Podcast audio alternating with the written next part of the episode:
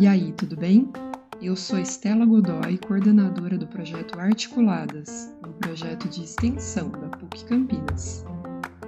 Depois de narrar as histórias de vida dessa audição, eu vou conversar com a geógrafa Vera Plácido, extensionista da PUC, e com Francisco Raimundo, atual secretário de Inclusão e Desenvolvimento Social da Prefeitura de Hortolândia. Nossos convidados vão comentar as memórias de Pedro, Teresa, Denísio e Maria, participantes do grupo da melhor idade do CCS do Jardim Rosolém.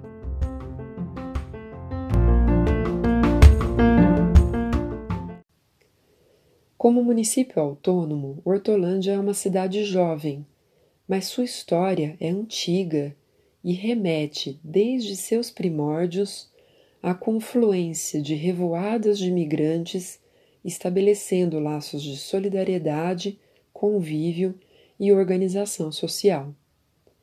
De acordo com a pesquisa desenvolvida pelo historiador Gustavo Esteves Lopes, no Centro de Memória de Hortolândia, a primeira referência documental que se tem da cidade é a Carta de Sesmarias, concedida a Inácio Caetano Leme em 1799.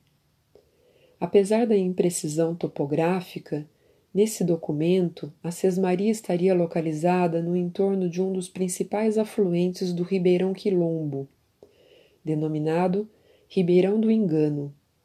De acordo com essa pesquisa, o desconhecido Ribeirão do Engano foi renomeado mais tarde como Ribeirão Jacuba, em referência à bebida feita com água, farinha e rapadura, que era o alimento básico da subsistência de tropeiros, viajantes, roceiros e depois dos ferroviários que viajavam pela região.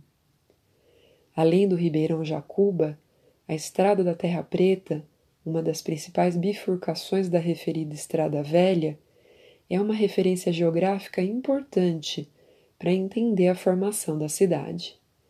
Terra Preta, aliás, foi o nome do primeiro povoado localizado no território do atual município de Hortolândia. Desde o tempo dos canaviais até a dinamização social produzida pela cafeicultura do oeste paulista, a atividade econômica da região foi resultado do trabalho árduo do povo africano traficado e escravizado na colônia, dos caipiras e mais tarde também de imigrantes europeus.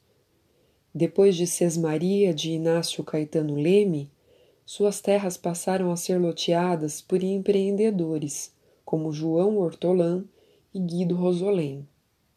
Lá pelos anos 1970, acompanhando o processo de interiorização do desenvolvimento industrial do estado de São Paulo, a venda de novos lotes de terra atraiu uma nova revoada de imigrantes que contribuiu para a emancipação do município. É interessante observar que muitas dessas referências espaciais que eu acabo de mencionar apareceram vivas nas memórias que narramos nesse episódio.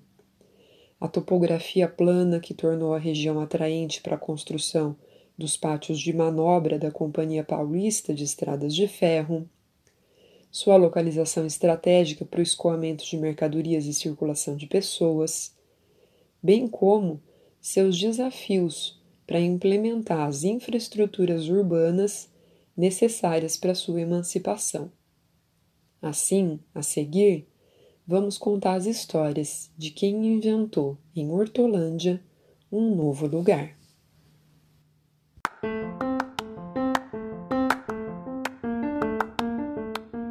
Oi, pessoal! Aqui é a Bruna Suzuki, estudante de psicologia da PUC Campinas, e eu tive o prazer de entrevistar a Teresa e ouvir sobre a sua trajetória.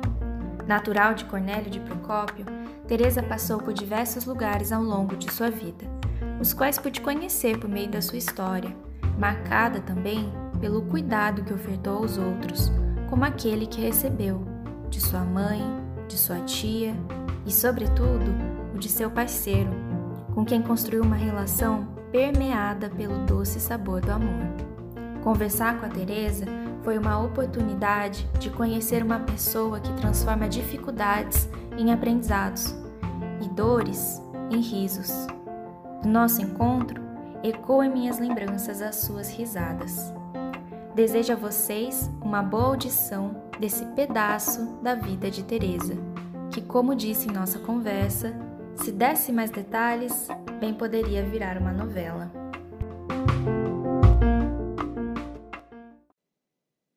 Eu nasci em Cornélio de Procópio, uma cidade do Paraná. De lá, meu pai foi para Jandaia do Sul, eu tinha três anos. Fui criada lá em Jandaia, num sítio. Quando eu tinha dez anos, nasceu a minha irmã, que morreu quando fez vinte.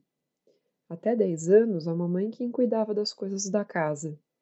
Daí, quando nasceu minha irmã, eu lavava, passava, cozinhava, Antes de começar a cuidar da minha irmã, quem cuidava de mim era a mamãe e uma tia. A minha tia também ensinava a gente a ler, escrever e fazer conta. Quando eu estava com 12 anos, tinha uma escolinha perto de casa e eu entrei nessa escola. Quando eu fiz 13 anos, eu fui para o quarto ano. Aí eu tirei o diploma de quarta série em um dia e no outro dia meu pai me levou para a casa do meu avô para aprender a costurar. Eu não queria ir, mas não teve conversa não, tive que ir caladinha. Fui para Cambé para aprender a costurar. Depois de casada, eu fui para Lunardelli. Fiquei uns oito anos. E daí que eu vim para Hortolândia. Estou há 44 anos aqui. Eu tive sete filhos, cuidava deles e também trabalhava com costura para ajudar meu marido. Naquele tempo, tinha época que eu ganhava mais que ele costurando, porque eu costurava muito mesmo. Meu marido tinha uma mentalidade tão diferente que meu pai ficava muito bravo. Quando eu casei, ele chegava da roça, a gente jantava, depois eu me deitava, ele pegava o violão e tocava violão até eu dormir. Eu dormia, ele saía e lavava toda a louça. Eu levantava e a louça estava limpa. Então ele tinha muito cuidado também comigo e com as outras pessoas. Portanto, foi até interessante que a UPA aqui do Rosolém tenha o nome do meu marido. Nossa, ele gostava tanto de cuidar das pessoas e foi bem merecido terem feito essa homenagem.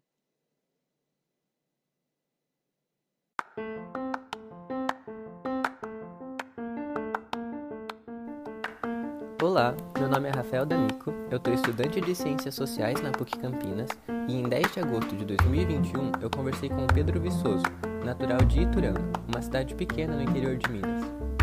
O Pedro começou cedo seu processo de migração, buscando por oportunidades de vida além da lavoura onde seus pais trabalhavam. Por conta disso, o Pedro passou por algumas cidades e fez parte do Exército, a partir do qual se formou supervisor de segurança no trabalho e que o encheu de oportunidades. Ele chegou a ir para o Iraque a trabalho, mas como a professora Estela disse anteriormente, a migração não se resume a uma inclusão produtiva mais vantajosa. E por conta das condições que o Pedro encontrou por lá, voltou para Campinas e desde muito tempo dedica seu trabalho também profissional ao cuidado. Boa audição.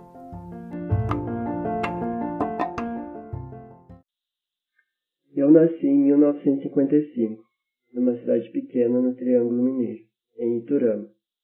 Sou filho de lavrador meu pai era da roça e minha mãe do lar. Como a cidade era muito pequena, eu queria estudar e servir o exército. Cheguei a ir para Três Lagoas, mas não gostei. Aí eu pensei, eu vou para Campinas, sozinho e sem ninguém. Eu peguei o listamento militar e me mandei para cá no final de 73. Em 1974, eu entrei aqui na escola preparatória, fui soldado. Aí eu me engajei, fiz curso de cabo, fui promovido a cabo e fui transferido para o 28º Batalhão de Infantaria Blindado. Lá eu fiz curso para sargento também e fui promovido em São Paulo para servir na companhia de comando. Lá eu fiquei 78, 79 e 80. E em 15 de janeiro de 80 eu saí do exército. Mas durante o tempo que eu estava no quartel lá em São Paulo, no último ano, eu fiz aquele curso de supervisor de segurança do trabalho, lá na Funda Centro.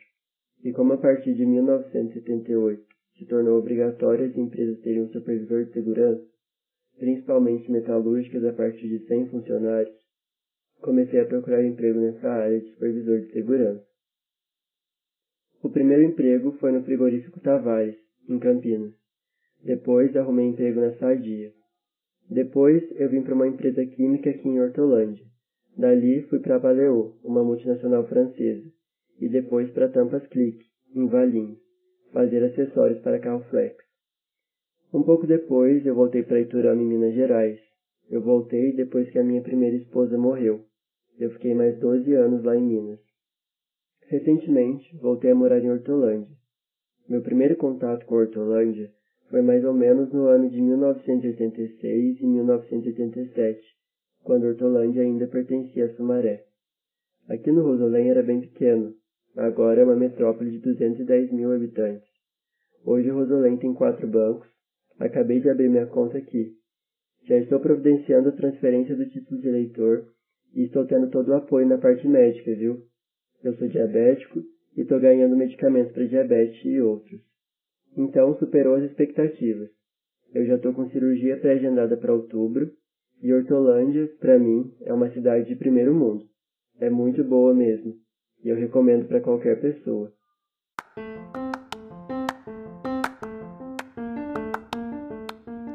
Olá, meu nome é Beatriz Teófilo e eu sou estudante de Ciências Sociais da PUC Campinas. E eu entrevistei o Sr. Denísio. Ele nasceu em uma cidade chamada Colômbia, no interior do estado de São Paulo, e vive em Hortolândia há 48 anos, desde quando ela ainda era parte do município de Sumaré. O Denísio não foi mero espectador da emancipação de Hortolândia. Suas memórias trazem à tona a participação dessa geração de imigrantes na construção do que a cidade é hoje. E é muito interessante escutar como ele conta com carinho e orgulho essa construção de um novo lugar para fincar raízes com sua família. Eu espero que o relato traga boas reflexões sobre cidadania e territórios. Desejo uma boa audição a todos. Eu nasci na cidade de comarca de Barretos, chamada Colômbia. Meus pais moravam no sítio, eram empregados de lá. Depois que desistiram de tocar esse sítio, nós nos mudamos para Ribeirão Preto e tocamos nossa vida. Nós éramos dois irmãos. Brincávamos na roça, mas íamos para a roça para trabalhar também. Às vezes os pais chamavam a atenção para voltar a trabalhar e pegar no batente mesmo. Então, na minha infância, na minha idade, ela foi mais trabalhada do que divertida, viu? Mas eu sinto saudade do sítio onde a gente morava. Nossa, nós tínhamos muitos amigos e tinha os tios que eram violeiros, cantavam, brincavam, formavam aquelas rodas de viola. A gente fazia muita coisa boa. Depois de Ribeirão Preto, me mudei para Campinas, onde eu me casei e criei cinco filhos. Aqui em Hortolândia eu já estou há 48 anos. Hortolândia é um lugar bom, não é plano, não é montanhoso, tem mais é planície mesmo. Eu vim para cá quando era antiga Sumaré ainda, porque aqui foi emancipado em 91, foi quando virou município. Mas eu já morava aqui desde 77 e eu fui vendo todas as mudanças no município. Já era um lugar bom, mas ainda estava crescendo muito na época. Veio crescendo, veio expandindo, se tornou um lugar de fábrica, um lugar que proporciona bem-estar para as famílias a gente ajudou a construir a cidade, porque quando a gente veio para Campinas, a cidade já estava formada, então não tinha mais o que fazer. Agora aqui não. Aqui em Hortolândia a gente ajudou muito. Trabalhei muito em campanha política dos antigos prefeitos, por exemplo. Quando ela emancipou em 91, praticamente aqui já estava quase tudo formado. A única coisa que entrou depois foi o asfalto, a rede de esgoto, essas melhorias urbanas. Asfaltou quase toda a cidade, mais de 700 quilômetros de asfalto novo e hoje a gente vê que a cidade ainda está em expansão.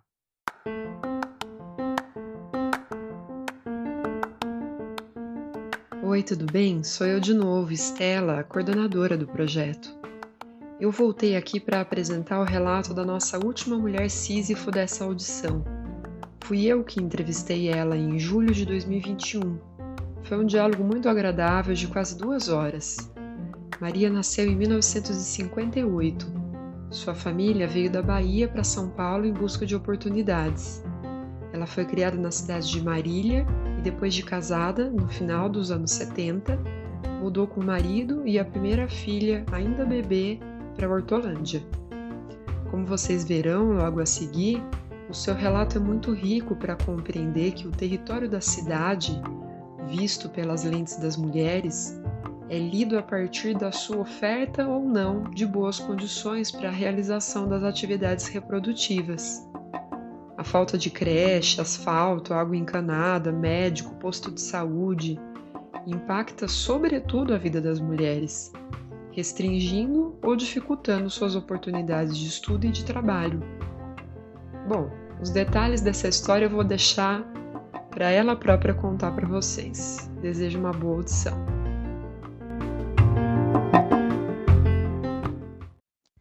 Na verdade, é assim, eu não sou nascida do estado de São Paulo. Eu nasci no estado da Bahia, em Caetité. Eu vim de lá com um ano de idade. Meus pais, eles procuravam coisas melhores, então eles vieram morar aqui no estado de São Paulo. Então lá da Bahia eu não lembro muita coisa. Eu fui registrada aqui, mas a minha mãe sempre falou que a gente era de Caetité. No começo a gente veio para Marília, na região de Vera Cruz. Mas primeiro a gente tinha uma fazenda e morava nessa fazenda. Eu passei a infância toda lá. Aí depois que a gente mudou para Marília para morar na cidade. A gente mexia com gado. Era uma vida simples, mas nunca passamos grandes necessidades. E sempre teve uma dispensa cheia, casa cheia, porque no sítio tinha muita partilha também. Eu e as minhas irmãs, nossa, a gente estudou bastante. Eu fiz até o ensino médio, porque os meus pais se preocuparam muito com isso. Era para ter dado sequência, mas eu parei mais por preguiça mesmo. Aí depois eu me casei, tive uma filha e parei de estudar de vez. Quando eu me casei, eu tinha quase 19 anos. E eu não me arrependo não, foi muito bom. A gente se casou em 78. E depois de casados, ficamos só mais um ano em Marília. E daí a gente veio para Hortolândia. A minha filha, ela tinha três meses de nascida. E aqui a gente não conhecia ninguém. Só conhecemos uma família e uns amigos que animaram para virmos para cá. Nossa, eu nem gosto de lembrar muito dessa parte, porque foi a primeira vez que eu fui morar longe dos meus pais. E foi uma ruptura muito grande. Porque você tá acostumado com um lugar, quando você vem sem família, com uma criança de três meses para um lugar que você não conhece, nossa, é muito difícil. Mas a gente sempre soube se virar. Como dizia minha mãe, quem tem boca vai a Roma. E a gente veio para Hortolândia. No começo, o meu marido ele ficou três meses de desempregado. Então a gente morava numa casinha de dois cômodos lá no Jardim Santa Isabel. Depois ele arrumou um emprego na empresa Brasieixo, porque ele tinha um currículo muito bom. Ele já tinha trabalhado na Chrysler, da General Motors, lá em São Paulo. E aí as coisas foram melhorando. Mas eu não pude continuar meus estudos, não pude trabalhar fora, porque eu não tinha com quem deixar minha filha. E naquela época ainda não tinha facilidades como tem hoje. Não tinha creche, não tinha escola. Nossa, Hortolândia era uma cidade muito pobre. A gente não tinha asfalto, não tinha nem água encanada. Tinha pouco ônibus. Então, por exemplo, assim, para se vacinar, tinha que ir para Sumaré. Depois foi melhorando, mas lá nos anos 80, nossa, era muito precário. Em dia de chuva, então, que você tinha que descer de, do ônibus naquela terra vermelha. Quando eu tinha que levar minha filha no pediatra, tinha que ir para Campinas ou Sumaré, porque aqui não tinha. Depois que veio o consultório médico. Que perto do CCS Rosolém, eles construíram uma UPA. Aí já deu uma melhorada, porque não tinha mais que ir para Sumaré. E assim foi indo. Foi expandindo, expandindo. Moramos uns 10 anos de aluguel. E lá pelos anos 90, perto da emancipação de Hortolândia, que a gente veio para nossa casa própria, aqui no Jardim Nossa Senhora de Fátima. Nossa, sair do aluguel foi uma benção pra gente.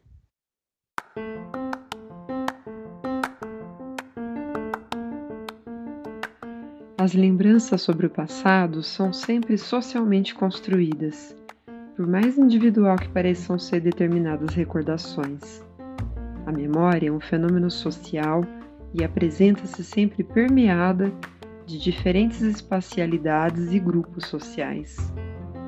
Então, para comentar esses aspectos socioterritoriais da formação e desenvolvimento social de Hortolândia, eu convidei minha amiga geógrafa e extensionista da PUC e o atual secretário de Inclusão e Desenvolvimento Social de Hortolândia. Bem-vindos Vera Plácido e Francisco Raimundo.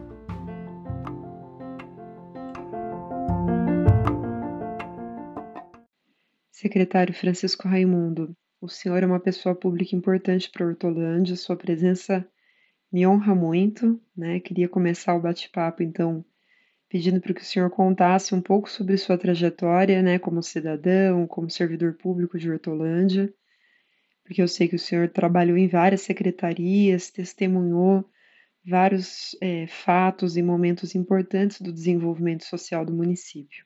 Eu agradeço muito essa oportunidade, Estela, Vera, de estar aqui neste momento debatendo com vocês é, temas de extrema importância para a nossa comunidade de Hortolândia. Né? Fiquei muito feliz, até porque as questões que serão abordadas e, e que a mim serão reportadas, elas realmente manifestam uma identidade muito grande nossa com a história de Hortolândia, com a memória de Hortolândia. Eu, em 1980, eu tive uma passagem rápida na cidade de Hortolândia. Foi um momento muito importante. Eu vim da cidade de Pouso Alegre, eh, numa formação religiosa, eh, dentro de um seminário, né, juntamente com o ex-prefeito, que faleceu agora no mês de abril, que foi uma liderança extremamente importante para o desenvolvimento da nossa cidade.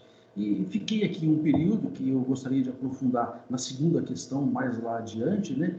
E, e depois desse período eu fui para uma cidade chamada Cornélio Procópio, é, no norte do Paraná. Fiquei lá por um bom tempo e acabei voltando em 2004 para Hortolândia. E lá na cidade de Cornélio Procópio eu tive a grande oportunidade de levar a experiência que naquele, na década de 80 eu, eu tive e que foi exatamente na cidade de, de, de, de Hortolândia. Eu costumo dizer que Hortolândia é, é o berço da cidadania. Na década de 80 floresceram aqui os movimentos sociais e populares, né? Eu acho que à luz desses movimentos aí sociais e populares, a gente pôde fazer um trabalho com a participação forte da comunidade. E naquele momento, eh, o prefeito, através da, da, da, das lideranças, eh, eu me coloquei naquele momento à disposição foi, foi criado a Secretaria de, de, Cidadania naquela época, né? Era um departamento social que tinha um caráter meramente assistencial, né? E aí a cidadania ela começou a trabalhar um outro foco, que é o foco emancipatório. E dali surgiu algumas ações de extrema importância. Tive a oportunidade também de passar pela Secretaria de Habitação, pela Secretaria de Esporte e Cultura, pela Secretaria de Serviços Urbanos, né? Então, eu acho que foi uma oportunidade em que eu tive e eu gostaria de dizer uma coisa muito importante que isso me faz bem.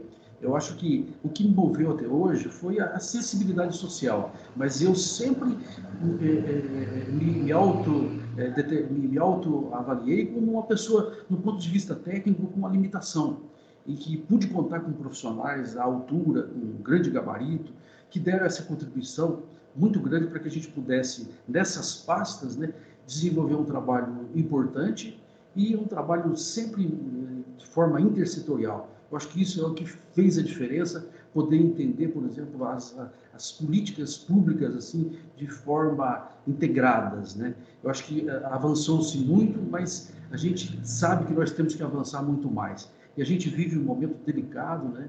na vida do país, um momento que exige uma vigilância muito grande, um, momento que é necessário uma determinação política muito forte. É, a gente precisa estar, estar preparado para esse grande enfrentamento que é, o, que é a pandemia, o pós-pandemia, enfim.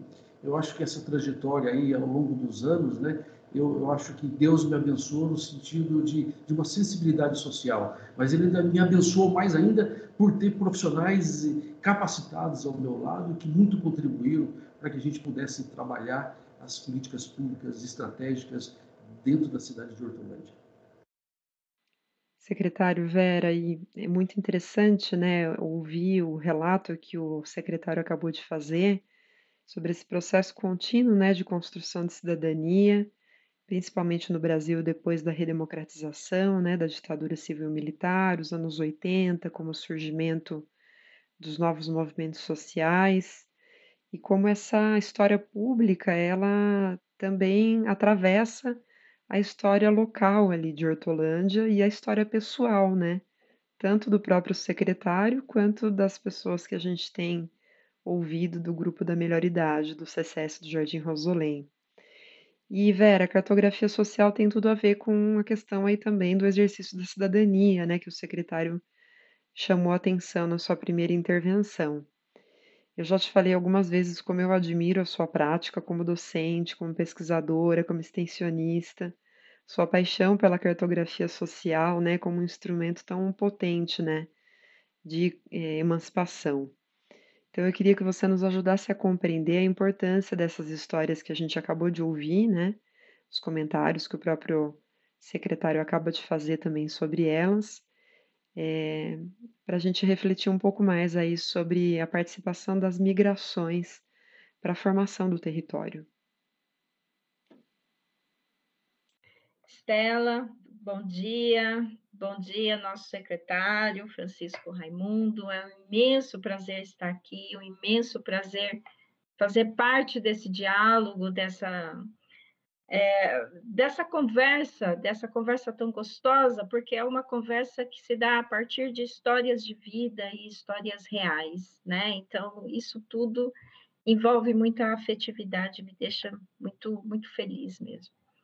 Estela, você sabe também o quanto que eu admiro o seu trabalho, quero também deixar registrado aqui. E, e, é importante dizer por que, que a gente admira, né? Porque as histórias de vida, as memórias, elas são, acima de tudo, instrumento pedagógico, né? Elas aproximam gerações diferentes. E, e, e essa aproximação de gerações, eu, eu gostaria de tomar é, é, esse elemento como elemento central para a nossa conversa aqui, para a compreensão da migração e para a compreensão do território. O território ele é extremamente polissêmico, né? Hoje ele é tratado por várias áreas de diferentes maneiras. Na maioria das vezes ele aparece nas pautas cotidianas, nos jornais, na TV, né, nos debates acadêmicos, na sociedade, como sendo sempre algo muito próximo a conflitos, né? O território ele é tratado pela perspectiva econômica, pela perspectiva política também, mas independente dessas perspectivas, algo que o coloca no escopo tanto da gestão como da nossa proximidade é a compreensão que se trata de uma construção social. O território é construção social. O território envolve coletividade. Sendo construção social, ele é dinâmico, ele é flexível e a fronteira entre ele não é apenas a fronteira física que muitas vezes vemos nos mapas. A fronteira que se dá no território, ela é traçada, na verdade, pelo meio, modo de vida das pessoas que muitas vezes estão em trânsito, né? Então, quando pensamos territórios como Hortolândia, que é um território em construção, em expansão, e jovem, nós não podemos apagar essas histórias de vida. Porque quando uma pessoa migra, ela leva consigo o seu território, o seu lugar. Ela faz essa transposição para o novo. Quando olhamos para as pessoas, devemos enxergar esse território velho que ela traz e o território novo que está em construção, a partir das suas ações, das suas estratégias, da sua consciência de lugar. Então, o que, que eu achei bonito nos nossos relatos, Estela, é, e aqui o nosso secretário, né, o Francisco Raimundo, a questão que as pessoas fazem questão de dizer quanto tempo estão em Hortolândia. Isso já é um indicativo muito forte da afetividade construída, da gratidão que possuem por chegar em um lugar novo e por elas terem participado de toda essa construção. Os relatos apontam isso para a gente, né? Chegaram, era de, Hortol... É, era de Sumaré, passou a ser é, emancipado, perceberam as vias sendo construídas, os quilômetros de rodovias novas, aquele lugar novo em expansão, e as pessoas se sentem sujeitos sociais aí. Isso é um material riquíssimo que a gente não pode perder de maneira nenhuma, porque quando eu aproximo isso na história de gerações, né, quando eu mostro isso para os novos, quando eu aproximo os nossos olhares, Isto é o alicerce verdadeiro para o exercício da cidadania. Porque a cidadania não pode estar distante da gente, a cidadania não pode existir no papel que eu leio. A cidadania tem que estar na minha vida, tem que estar na minha prática social. E como que eu a exerço como prática social? Sabendo a história territorial, conhecendo a história territorial do meu lugar. O meu lugar, para além do tempo cronológico, ah, ele se emancipou no período tal, e a história é esta. Para além desse tempo cronológico, o importante para nós, para a gestão pública, é o tempo, temporalidade, é o tempo construído pelas pessoas na sua, nos seus exercícios coletivos. Então, quando a pessoa narra isso, ela se apropria, ela se apropria ela se torna cidadã na essência, porque ela se vê como sujeito social. Isto é vínculo afetivo. Então, independente do lugar ser carente, como muitos técnicos, infelizmente, avaliam à distância, nos seus lugares, nos seus gabinetes, né, nos seus espaços de pesquisa, é, é, é, é, para além disso, as pessoas, independente dessa vulnerabilidade, dessa carência, ou qualquer outra questão do lugar que a gente vê à distância, elas é, é, criam esse enlace com o lugar e se responsabilizam por ele. Né? Então, é, é fantástico isso. É a dimensão social do lugar, que nesse momento é território vida, então, é, Estela, o que os relatos apontam, na minha percepção, na minha análise, é o quanto o território de Hortolândia é um território vida. E isto é potência a ser trabalhada para um desenvolvimento social. Vera, e o poder das palavras, Vera, que coisa mais linda. E o poder da análise também, né? Como você extraiu dos relatos um, uma essência tão importante que é essa discussão sobre esse território vivido, né? É, é, construído pelas pessoas, e no caso de Hortolândia, construído por essas pessoas em procissão, né? Por essas pessoas que trazem dos seus lugares de origem é, um, uma bagagem cultural que se combine, se enlaça, né, com esse novo lugar. Então, é muito, muito interessante, muito inspirador, e eu acho que tem uma contribuição muito grande nesse debate para a gente pensar justamente a potencialidade da participação popular para a promoção do desenvolvimento social, né? E então eu queria convidar o secretário a fazer mais uma intervenção, né, no sentido de compartilhar com a gente um pouco do seu olhar sobre essa relação entre participação popular, fortalecimento democrático, promoção do desenvolvimento social, né? Eu digo isso porque, lendo um pouco sobre a história de Hortolândia, a gente está descobrindo vários momentos né, em que a mobilização das pessoas em torno de causas é, ligadas à própria é, infraestrutura urbana, né, promoveu o desenvolvimento, promoveu a expansão né, da cidade. Então, eu queria que o senhor comentasse um pouquinho aí o olhar né, da Secretaria de Inclusão e Desenvolvimento Social para esse enlace, né, como a Vera disse, entre é, as pessoas e os grupos sociais e o desenvolvimento dos seus territórios. Estela e Vera, eu na realidade eu, eu me sinto limitado diante de tanto conhecimento de vocês duas, viu?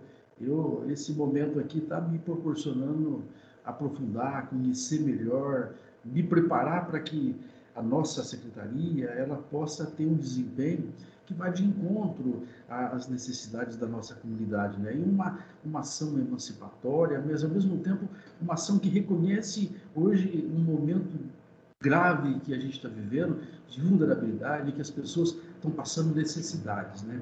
Mas eu gostaria de voltar um pouquinho para falar sobre a questão é, que a Vera abordou aí. Né? Eu, eu, eu tenho dúvidas se há no, no Brasil uma cidade cuja, cujas características é, dessa, dessa corrente migratória seja tão diversificada como Hortolândia. Eu me recordo de uma oportunidade que nós criamos, uma festa do migrante, é, é, e, e, e, e, deu show nessa chamada Festa das Nações, né? É, porque a riqueza cultural, a riqueza gastronômica daquele evento me despertou, por exemplo, uma curiosidade muito grande para conhecer a, cultura do nordestino, a cultura do mineiro, do paranaense. E Hortolândia acabou a, a, abrigando né, toda essa população. Né? E, e, a história deste povo, que a Vera colocou, que são características que eles trazem do seu território, muito tem me impressionado. Né? Eu, eu, eu não vejo, eu vejo, por exemplo, as pessoas trabalhar, trabalharem a Secretaria de Inclusão é, de, de forma até pejorativa, né? É, eles não veem, por exemplo, uma secretaria que tem como responsabilidade implementar políticas públicas estratégicas, né? Eu, eu, vejo as pessoas tratando assim com certo desdém, né? Ah, isso é problema da assistência, né? Embora o conceito de assistência é um conceito de direito, de, de, de, de, resgate da cidadania das pessoas, né? Então a gente acaba é, sendo, é, tem, tem que temos que nos cuidar para não ser afetado por esses preconceitos, né? Então, venha as secretarias de, de, inclusão, embora todos os profissionais da secretaria da, eh, que são da área social dizem que o correto dessa secretaria é ser denominada secretaria da assistência, né? Mas o, o, a visão conceitual de assistência na cabeça das pessoas é muito desvirtuada, né? Eles não veem assistência como direito, né? Eles veem assistência como um lugar onde você vai lá, pega a cesta básica e vai embora. Hoje o grande desafio é você, é, é, o profissional do serviço social, ele compreender essa dimensão do seu trabalho, né? É, e essa dimensão ela, ela, vai muito além de tudo, né? Eu acho que a participação popular é muito importante. É, é nós trazemos é, conosco hoje alguns desafios, né? Até foi citado aí pela Vera a questão da economia solidária, a questão da organização da população, é, é, trabalhar a questão do, do, do, do, empreendedorismo junto às pessoas, né? despertar no cidadão o seu potencial, aproveitar as pessoas naquilo que de melhor elas têm, e todo mundo tem algo de melhor dentro de si e que muitas vezes está adormecido porque a gente vive um momento de descrença, a desesperança tomou conta das pessoas Aí o nosso papel é, é desenvolver a potencialidade das pessoas. E não existe como desenvolver potencialidade se a gente não trabalhar a organização da sociedade. Eu acho que isso vai ser muito importante, é um passo muito importante na nossa Secretaria de Inclusão Social e Desenvolvimento Social, trabalhar essa questão do empoderamento das pessoas, né? E, e trazer, e fazer com que essa população que é invisível, né, trazer mais próximo de nós e fazer com, com que as políticas públicas estejam ao alcance das pessoas. Porque a gente vive numa sociedade de muita desigualdade social. Mas eu, eu divido essa tarefa com todas as secretarias hoje que têm um papel muito importante. A gente não pode falar de cidadania se as pessoas não tiverem direito à saúde. Nós não podemos falar de cidadania se as pessoas não tiverem direito à educação. Né? Eu vejo que nessa pandemia eh, a gente viveu aí um processo de evasão escolar muito forte. A retomada hoje das escolas hoje tem um papel muito importante, né? E, e, e, no que depender da nossa secretaria de motivar os profissionais, valorizando, né? fazer cursos de capacitação, contar com vocês da, da PUC para que possa nos auxiliar, é, fazer essa reunião com o prefeito para que esse diagnóstico seja trabalhado nessa visão intersetorial que envolve outras áreas né, do governo, fazer com que o prefeito se aproprie desse diagnóstico e tenha esse diagnóstico como uma luz para que a gente possa trabalhar as políticas públicas da cidade. Então, a presença de vocês aqui no gabinete do prefeito vai ser de extrema importância. Eu estou, estamos aí à disposição de vocês, contando com, a, com, a, essa grande contribuição, que eu estou feliz por isso tá bom? E o nosso muito obrigado a todos vocês e aguardamos vocês aqui em Hortolândia, tá bom? Eu gostaria de agradecer mais uma vez essa oportunidade, porque é uma oportunidade que é uma oportunidade de aprendizagem, né? O quanto que aprendemos aqui. Então, agradeço a você e gostaria também de aproveitar o um momento, a oportunidade para agradecer o secretário, esse, esse espaço, essa oportunidade e estamos juntos, né? Precisamos construir mãos e mãos que se apoiem, porque é, é, é, muita potência a ser explorada, né? Então, eu acho que a gente precisa nos aproximar disso também, como você falou, né? Dessa, dessa potência num, num diálogo permanente para a gente melhorar em todos os sentidos qualitativos aí. Bom, chegamos ao final dessa audição, então. Denise, Pedro, Tereza e Maria, obrigada por compartilharem suas histórias de vida. Obrigada à minha equipe, que deixou essa audição muito mais plural, com suas vozes e olhares sobre a temática que tratamos aqui. Eu me despeço embalada pela esperança do migrante, por um lugar bom para fruir a vida com fartura e liberdade. Eu vou nessa, se cuidem e em breve eu volto, com mais uma viagem pelos palácios da memória.